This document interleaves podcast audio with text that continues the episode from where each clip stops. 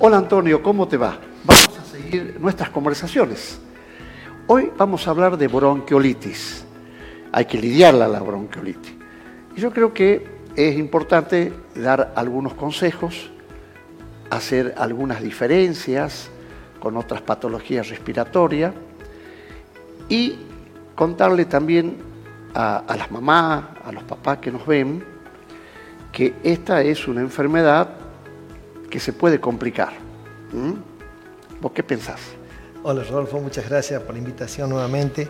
Bueno, lo que ocurre es que luego la predominancia del COVID en el 2020 y parte del 2021, los llamados virus respiratorios tradicionales, como el virus de la influenza causal de la gripe, el BRS como causal principal de la bronquiolitis, no es el único, pero hay otros también, pero el principal es el BRS, el rotavirus causal de los cuadros de gastroenteritis infecciosa viral más comunes, el adenovirus, rinovirus y otros virus más, han vuelto a estar en el centro de la escena.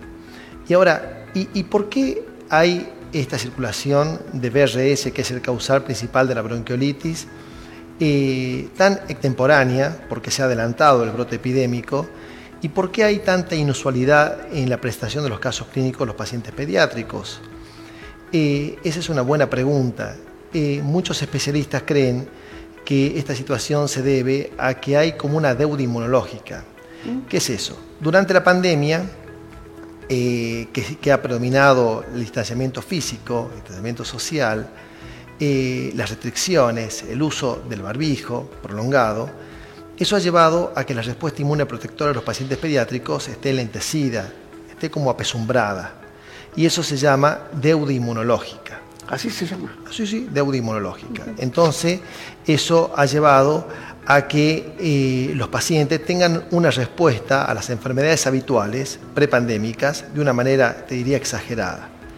Vos sabés que el nicho ecológico es el lugar que ocupa los virus en el ecosistema y a raíz de esta pandemia el ecosistema se ha visto modificado. Claro. Eso ha sido así, ¿no? Mira, eh, hablemos un poco del contexto social en que lamentablemente eh, esta sociedad tiene como predisponente para la bronquiolitis. Eh, entre los factores que podemos nombrar estaría la falta de accesibilidad a la salud. Pensemos que eso pasa en un territorio tan grande como es Salta. Eh, el territorio de Salta casi es como el tamaño de Corea. Salta es más grande que Corea del Sur. Miramos el territorio que tenemos. Entonces, ¿cómo hacer ahí para que los pediatras y los servicios de, eh, que atienden los bebés eh, ofrezcan accesibilidad a los pacientes? Después tenemos el tema de la nutrición, gran tema en una, en una cuestión cultural y en una cuestión economicista, la nutrición no está funcionando muy bien. Y después tenemos algo que también la provincia lo marca, que es concretamente la deficiencia de atención médica. No hay médicos. Entonces todo eso predispone más a la bronquiolitis. Sí, es real lo que decís, pero la, bronquiolitis fue un fenómeno mundial. Este brote epidémico, que yo le llamo la pandemia de los menores de dos años, eh, ha aparecido ya a fines de noviembre por toda Europa. Estados Unidos, Canadá y México también fue muy afectada. El sistema de salud en Europa ha colapsado en casi todos los países de la Comunidad Europea, inclusive en Inglaterra, que no está en la comunidad, como bien sabes. Este, y la deficiencia médico también es un fenómeno global. Yo te recuerdo que en Argentina, eh, en el último tiempo, eh, la mayoría de las residencias pediátricas, si no han sido subestimadas, ha pegado en el palo porque muchas han estado desiertas. Entonces, esto es un fenómeno que con el correr de los, de los años... Es como que no hay interés. No, no hay por parte de los jóvenes médicos de no, no, no, no, para ser pediatra te aseguro que no. Se presupone que en el 2030 va a haber una escasez tremendamente importante de pediatras, mm. pero en Argentina y en el mundo. Eso ya se sabe, ¿no? Se estudia. Pero es terrible. Y lo que decís vos del de, el fenómeno o el impacto social que tiene esto, es tan así que no me quiero meter en tu tema, pero hay muchos historiadores, sobre todo uno que se llama Diego Armus, que te recomiendo eh, que leas ese historiador, es, maravilloso lo que él escribe. Él que escribió La ciudad impura por el brote este de tuberculosis entre 1870 y 1950, que él decía que eh, estudiaba a, la enfermedad como un fenómeno político y social. Y la sociedad, Rodolfo, eh, no tiene la misma respuesta una u otra ante el mismo problema. ¿no? hay, hay sociedades, hay parte de la sociedad que navega con mucha paciencia y resiliencia, como decías vos el otro día, y la gran mayoría, ante la falta de certezas, empieza a tener incredulidades, y sobre todo incredulidad sobre el sistema de salud, sobre la ciencia, y no te digo nada sobre los gobiernos. ¿no? Mira, en Estados Unidos las estadísticas eh, son envidiables. Eh, hay tan solo hay 50 bebés muertos por año eh, por la bronquiolitis. Pero, ¿de qué grupo estamos hablando? De, uno, de un grupo que más o menos abarca de 600.000 a 700.000 nacimientos. Mira qué pocos bebés no se pueden salvar de tremendo número de nacimientos anuales. ¿Cómo andamos en Argentina? En Argentina andamos mal. Eh, tenemos eh, tenemos 500 muertes por año, eh, perdón, vamos a corregir, 500 muertes por año en Argentina, con un grupo de nacimiento hasta 700.000 nacimientos anuales. Y en Estados Unidos hay 50 muertes por año, lo ratificamos, pero de 4 millones de bebés que han nacido. en el mundo es muy grande esto hay 150.000 chicos menores de 5 años que mueren en el mundo por año. Quiere decir que esta es una deuda social, así como va a hablar de deuda inmunológica, le vamos a agregar una segunda deuda a, la, a la patología, la deuda social de los sistemas sanitarios y de los contextos socioeconómicos favorables para que no se desarrolle el bebé mal y tenga su buena inmunidad. Pero hay un tema que me interesa que nos conté, la inmunidad pasiva. Ah, sí, bueno, es un, gran tema. A ver, la eh, inmunidad pasiva para pone acá una placa, mira. La inmunidad pasiva surge después de recibir anticuerpos de otra persona o de otra parte.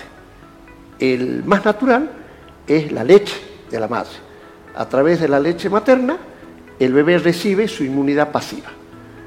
Y también hay anticuerpos recibidos por medicamento, ejemplo, una inyección o una infusión muy común de gamma globulina. Eso también no hay una inmunidad. Bueno, eh, yo, te diría que primero hay que decir, como decís vos, eh, eh, la diferencia que hay entre inmunidad pasiva y lo que es vacuna. Exactamente. ¿no? Cuando uno se aplica una vacuna, se aplica antígenos y el organismo responde a esa cantidad de antígenos respondiendo con un título X de anticuerpos.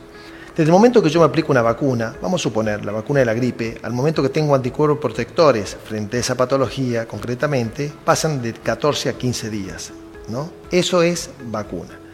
Inmunidad pasiva, la clásica que conocemos todos a través de la lactancia materna o a través de la placenta. Pero hay otros, otros medicamentos que pueden ser incluidos como inmunización pasiva. Concretamente me refiero a los anticuerpos monoclonales. Los anticuerpos monoclonales que se están aplicando ya desde 2005 contra la bronquiolitis se llama palimizumab. Es un anticuerpo monoclonal que tiene una eficacia bastante buena, pero que se ponen cinco dosis en los meses de mayor circulación y transmisibilidad de BRS. Pero ahora, ah, recientemente, el 21 de noviembre del año pasado, se ha aprobado eh, en Europa, a través de la Agencia de Medicamentos Europeos, un producto que se llama Nirsevimab. ¿Y qué es eso, Rodolfo?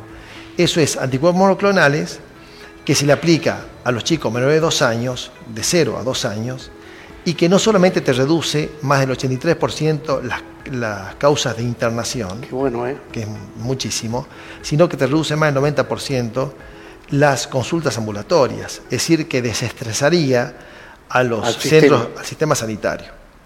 Eso fue aprobado por la EMA, como te digo, el 21 de noviembre y ya se aplica de manera gratuita a todos los países de la Comunidad Europea, inclusive Inglaterra. ¿Y cuándo va a llegar a la Argentina? ¿Hay bueno, el dossier, el dossier, que es todos los expedientes que se hacen para una aprobación, fueron presentados el día 31 de marzo a la ADMAT y hasta la fecha no tenemos noticias. Presupongo que va a salir próximamente. Hay mucha gente en Salta que se ha interesado, gente de la política, diputado como la diputada Laura Cartucha, se ha interesado muchísimo en este tema e inclusive eh, se promulgó un proyecto de ley que habla de que es necesario aplicarlo y que las autoridades nacionales deberían tomar cartas en el asunto lo más rápido posible. bueno, ahí estamos hablando un gran punto que es el talón de Aquiles de nuestro sistema en Salta. El gran tema de la accesibilidad. Tener accesibilidad a ese tipo de eh, llamémosle entre comillas, eh, medicina, eh, es realmente un desafío al sistema. El sistema tiene dos desafíos a mi, a mi criterio en Salta.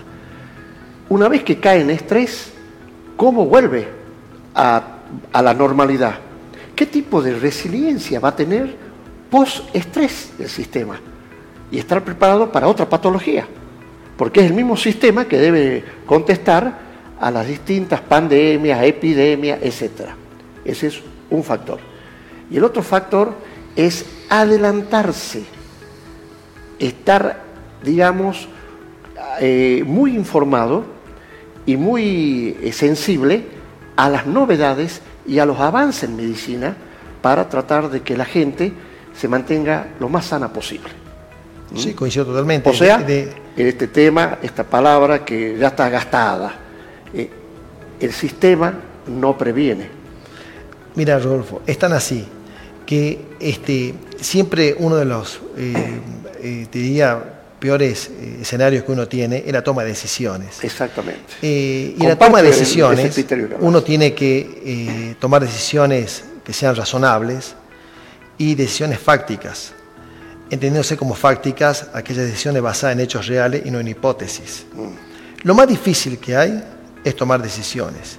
Ahora, en una crisis es preferible tomar decisiones eh, apresuradas más que perfectas. Anticiparse. Por supuesto, porque si uno busca la perfección, puede que llegues demasiado tarde.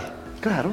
Entonces, por eso te decía que eh, es muy importante este síndrome, esta pandemia de la inacción, de no hacer nada, de esperar a ver qué pasa. Claro. ¿no? Pero nosotros somos imágenes de lo que está pasando en el hemisferio norte. Ya vimos lo que le pasó a Europa, Estados Unidos, Canadá y México con la bronquiolitis. Ya vimos que bajó muchísimo el impacto. Y hay que aprender la lección. Por supuesto. Ya vimos que ellos mitigaron muchísimo el impacto de la bronquiolitis con el uso de anticuerpos monoclonales. Nosotros no. Todavía estamos esperando a que el ADMAT este, lo apruebe. Claro. Porque, y la ADMAT yo no sé qué, qué espera para aprobarlo también. El Ministerio de Salud siempre hace eh, lo mejor que sabe hacer, o sea, nada. De salud de nación me refiero, ¿no? O sea, nada.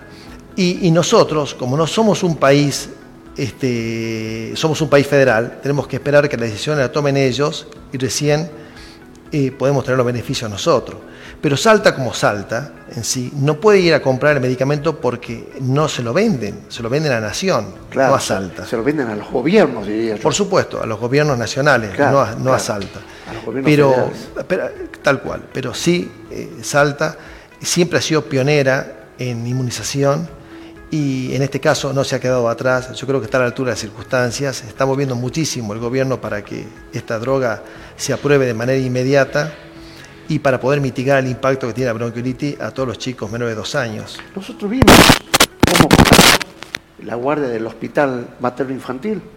Es un hospital que funciona, es uno de los hospitales que está más aceitado, digamos, pero así todo ha colapsado. Sí, sí, ha colapsado. Hay ciclos eh, epidémicos que directamente el hospital colapsa. Sí, sí, pero no solamente colapsa el hospital, colapsa también la parte privada, los sanatorios privados también colapsaron. El hospital materno-infantil, eh, vos sabés mi opinión del hospital, yo no soy miembro del hospital, pero soy un, defensor eh, de él, somos, es nuestro emblema, sí. los médicos trabajan a destajo, eh, por poco dinero eh, y hacen todo lo mejor que pueden. Trabajan con mucho profesionalismo, con mucha ética médica y sobre todo con mucha empatía. Yo por ahí veo que se en la prensa que hay quejas por demoras, pero en las cosas graves. cirugías que le hacen a los niños ahí son innovadoras. Sí, sí, por supuesto. Merecen salir en la prensa como innovación y como un avance en la cirugía médica. Sí, por supuesto, por supuesto. Bueno, lo vemos. Eh, eh, últimamente el sistema de salud nuestro ha recibido premios por doquier. El Hospital Viña Tibia ha recibido un premio al manejo de la pandemia como número uno en la Argentina comparándolo con hospitales privados y públicos de la Argentina, comparándolo, por ejemplo, con el Durán, comparándolo, por ejemplo, con el Hospital Infantil Municipal de Córdoba, comparándolo, por ejemplo, con el Hospital Italiano, y sacó primer premio en el manejo de la pandemia. El Hospital de Niños, como uno de los hospitales de mayor prestigio en Latinoamérica, no te hablo en Argentina, te hablo en Latinoamérica, el Hospital Materno Infantil de Salta. El tema de la vacuna también ha sido muy positivo como noticia para las personas de la tercera edad, para los mayores de 60 años. ¿Te referías a la vacuna del BRS? El eh, claro. Del BRS. Es así, es una vacuna que de hecho que parte de los ensayos se hicieron en la provincia de Salta, se, va a empezar a aplicar la vacuna, no me refiero a inmunización pasiva, no, me refiero a la, vacuna. Ya, para mayores no estamos hablando de los bebés. No, estamos hablando de, las personas mayores de 60 años. Para mayores de 60 y también para las chicas embarazadas. Tenés razón. Por tal motivo, el bebé va a recibir inmunización pasiva a través de su mamá, inmunización pasiva a través del anticuerpo monoclonal. Exactamente. Y los abuelos lo pueden contagiar al bebé. Tienen que estar vacunados. Eh, veamos, mira, cómo son las fases de la bronquiolitis. Ahí aparece el contagio. Señalemos, Antonio, que en el contagio puede ser de lo más inocente, pero puede ser fatal para, para la persona. Es por medio de la saliva. Sí, sí. Mira, decirte primero que el 50% de los chicos menores de un año de edad ya tuvieron contacto con el virus respiratorio sincicial y el 100% de los menores de dos años de edad. Es decir, que a los dos años de edad todo el mundo tuvo ya contacto previo con el BRS. Pero ¿cuál es el problema? El problema es que esta enfermedad no da una inmunidad que sea duradera en el tiempo y la inmunidad que da tampoco es completa. Por tal motivo, vos podés tener dos o tres episodios de bronquiolitis por BRS en el mismo periodo epidémico. Terrible. claro, por supuesto. Habitualmente el segundo o el tercer episodio no tiene la misma severidad que el primer episodio. Pero la gran mayoría de los chicos, Rodolfo, la gran mayoría, cursa el BRS como si fuera un catarro nasal. Ahí están los síntomas catarrales que Como si fuera un catarro nasal, como y si fuera. una duración total de 7 a 10 días. Más o menos, más, o, menos, más o menos. Esos rojos que vemos ya es eh, la, enfermedad en su, en su, su máxima expresión. su máxima expresión. Eh, eh, lo rojo que vos ves ahí es, es cuando el BRS afecta a los bronquiolos de menor calibre, es decir, los bronquiolos que tienen menos de un milímetro de diámetro, y ya, y ya es la llamada bronquiolitis. Pero la gran mayoría de los chicos cursan eh, el BRS como si fuera un catarro. Es muy difícil diferenciar un catarro por BRS de un catarro, por ejemplo, por rinovirus. Ahora, Agustín nos pone, mira, otra diapositiva a donde vamos a hacer el manejo del bebé, pero en la casa. Aclaremos que esta enfermedad no necesariamente va a internación, no vamos a ser tampoco tremendistas. Se puede hacer un tratamiento ambulatorio, sí, la gran mayoría de los chicos no se internan. Claro. Un muy bajo porcentaje de chicos se eh, internan. Eso para que dejar Lo que pasa es que cuando vos tenés un brote epidémico, claro. la gran mayoría está enfermo, entonces la internación es masiva. Sí. Pero la gran mayoría de los chicos no se interna. Sí. ¿Y cómo lo manejamos? Agustín, ¿Cómo hacemos el manejo del bebé en casa? Ahí es, es, fundamental, primero, desalentar la automedicación no usar antibióticos. Los cuadros virales, por definición, Rodolfo, se autorresuelven, se autolimitan sin uso del antibiótico. El antibiótico no modifica el curso natural de la enfermedad. Primero decirte eso. Por ahí hay una cultura de la automedicación. ¿eh? Bueno, eso hay que desalentarla. Claro. Después lo único que uno puede hacer por estos casos es, se puede poner solución fisiológica en fosas nasales. son los lavados nasales. Sí, los lavajes nasales. Los lavajes nasales. Que eso se puede hacer eh, de manera, te diría, indiscriminada porque como no es una medicación, no hay riesgo, a no, hay riesgo a sobremedicarlos. a sobredosificarlos. Por tal motivo, uno puede usarlo a esos lavajes nasales a discreción. Claro. La posición semisentada para que las secreciones Eso es muy importante. tengan drenaje posicional, el Sí. chico no se ahogue. La alimentación fraccionada. El pecho materno es fundamental porque Claro. la- los chicos que la se alimentan con pecho materno, significa que vos no le tenés que dar toda la mamadera, no, sino pequeños volúmenes, pequeños volúmenes. pequeños volúmenes. Es fundamental que la mamá le dé el pecho materno porque se sabe que los chicos alimentados con pecho materno tienen menos incidencia de bronquiolitis severa que el alimentado con fórmula. Mira, yo no voy a dejar pasar por alto, si estoy con un pediatra, que repasemos y que insistamos en algo que es muy sabido y a la vez, viste que por ahí lo sabido pasa a quedar como en una nebulosa porque ya todo el mundo eh, es como un mantra que lo repite, lo repite. Hablemos de las propiedades inmunitorias que da la leche materna. Bueno, a- hablar de la leche materna y de la Hablemos propiedad de la leche materna eh, deberíamos durar tres horas, ¿no? Decir, pero para resumirte, Pero claro, la, la inmunidad que se transmite a través de la lactancia materna es algo incomparable. Eh, no se puede dimensionar. Eh, por otro lado, el contacto piel a piel con su, con su hijo es algo que tampoco Claro, lo podemos el apego. dimensionar, el apego. Este, eh, lo que es la hidratación, porque sabés que la mayoría, el gran porcentaje de la leche materna es agua. Eh, y por otro lado, eh, la alimentación, es decir, las proteínas de la leche materna, son proteínas que son muy hipoalergénicas.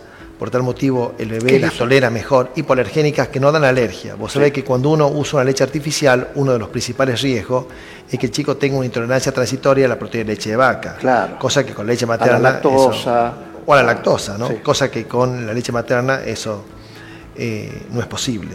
Y nunca se pudo fabricar sintéticamente, ¿no? No Así hay, es. No hay. Sí. Mira que, que hemos avanzado en la industria láctea, pero en todo. Hemos hecho leche en polvo, pero que, que prácticamente son muy buenas, pero no hay como la leche materna. No hay como el contacto piel a piel. Claro. Lo que Eh, nosotros decimos contacto epidérmico-epidérmico. Ajá. Eh, distingamos la- las palabras. ¿Qué es eh, pandemia? ¿Qué es epidemia? ¿Qué es peste? ¿Cómo se llama? Ah, bueno, está bien. La- la- las pandemias son los brotes epidémicos que abarcan muchos países. Las pandemias más conocidas es la pandemia, por ejemplo, de la gripe española en 1918, Sí. la pandemia de la gripe eh, de 1957, 1968 y el 2009 la última del H1N1, ¿te acordás, no es cierto? Claro.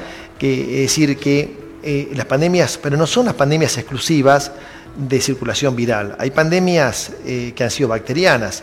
A ver, ¿te, te Por acordás que la, la la- famosa, esa ya épica, peste negra. Ah, la peste bubónica. La peste La, bubónica. peste bubónica eh, ¿Qué fue? la, Vi- la- la pandemia más, ¿Bacteriana más letal, no, bacteriana, la Ahí pandemia más letal de la historia de la humanidad.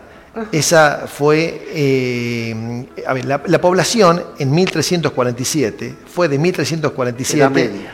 A 1351, plena Edad Media. Este, la población en ese momento era de 5 a 7 millones de habitantes en el mundo en ese momento. Y esa, esa plaga, ¿no? esa pandemia, esa peste, a la mitad de la población del a mundo. más de la población del mundo. ¿Más de la Hubo mitad? más- sí, sí, sí, a más de la mitad de la población del mundo. Hay países que perdieron más del 50% de sus habitantes, ¿no? Por ejemplo, Chile, por ejemplo, Nueva Zelanda, hasta islas de, cerca de Samoa perdieron la mitad de la población.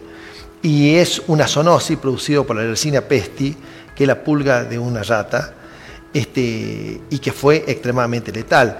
Mira, si te remontás a la historia, eh, el rey eh, eh, Magno de Suecia decía que esto era un castigo divino, que había sido producido, ¿te acordás?, por la ira de Dios, porque el ser humano se portaba mal, ¿no? Decía eso, ¿no?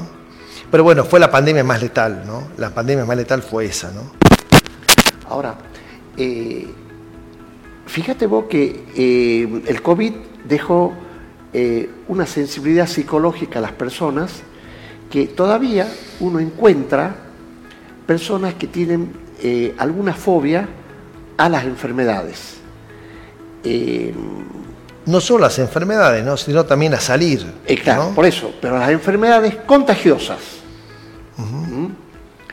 Y si ya venía por los tiempos modernos, por esta cuestión de la información, por esta cuestión de que algunas personas tienen algún tipo de vulnerabilidad psicológica, entonces rápidamente se identifican con lo que leen o con lo que escuchan y dicen, bueno, yo tengo esta patología, yo tengo estos síntomas, y ahí estamos hablando de una hipocondría.